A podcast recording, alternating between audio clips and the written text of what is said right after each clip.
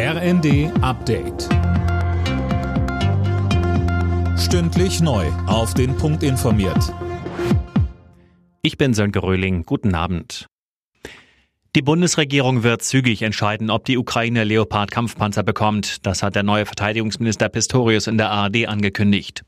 Die Frage wird heute beim Treffen der NATO-Verbündeten auf dem US-Luftwaffenstützpunkt Rammstein eines der Hauptthemen sein. Weiter sagte Pistorius. Es geht darum, dass wir weiter verfahren und miteinander handeln, wie im letzten zwölf Monaten auch. Und das heißt nicht, der eine gibt dies, der andere das. Es muss abgestimmt passieren.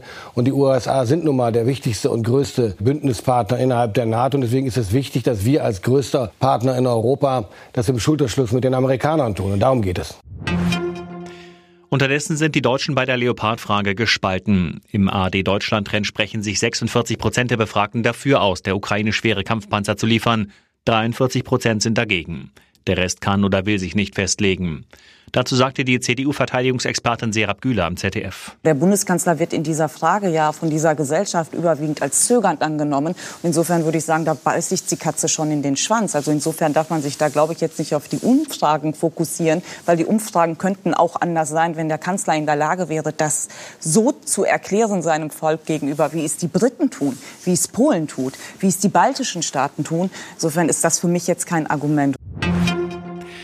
Deutschland hat so viele Einwohner wie noch nie. Zum Ende letzten Jahres waren es 84,3 Millionen, schätzt das Statistische Bundesamt. Das ist ein Plus von 1,1 Millionen im Vergleich zum Vorjahr. Der Grund, die Zuwanderung lag auf einem Rekordniveau. Footballfans hierzulande können sich freuen. In der NFL-Saison im kommenden Herbst wird es zwei Spiele auch in Deutschland geben.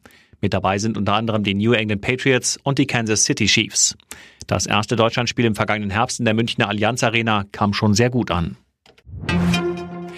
Bei der Handball-WM hat Deutschland das erste Hauptrundenspiel deutlich gewonnen. Gegen Argentinien stand es am Ende 39 zu 19. Alle Nachrichten auf rnd.de